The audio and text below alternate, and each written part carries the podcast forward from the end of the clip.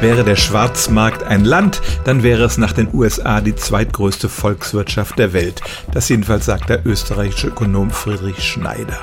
Bei Schwarzmarkt denken viele an Drogen oder gefälschte Markenartikel, aber es gibt auch einen Schwarzmarkt mit ganz normaler, ehrlicher Arbeit.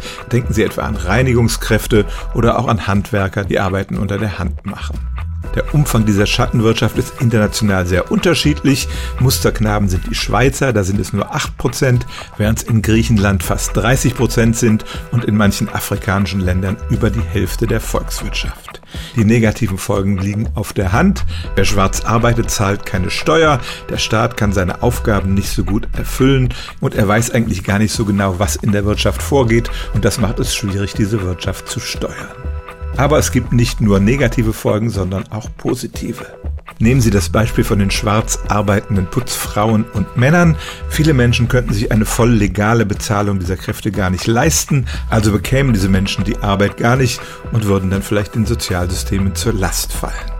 Natürlich sollte sich der Staat immer bemühen, auch solchen Arbeitskräften legale Beschäftigungsmöglichkeiten anzubieten, etwa indem niedrige Einkommen weniger Steuern bezahlen, aber in vielen Ländern bleibt doch eben immer noch ein großer Bereich, wo die Alternative lautet, schwarz arbeiten oder gar nicht. Und deshalb kann man ganz generell sagen, der Schwarzmarkt hat viele negative Folgen für eine Volkswirtschaft, aber es kann durchaus auch positive geben. Stellen auch Sie Ihre alltäglichste Frage unter stimmtz.radio1.de.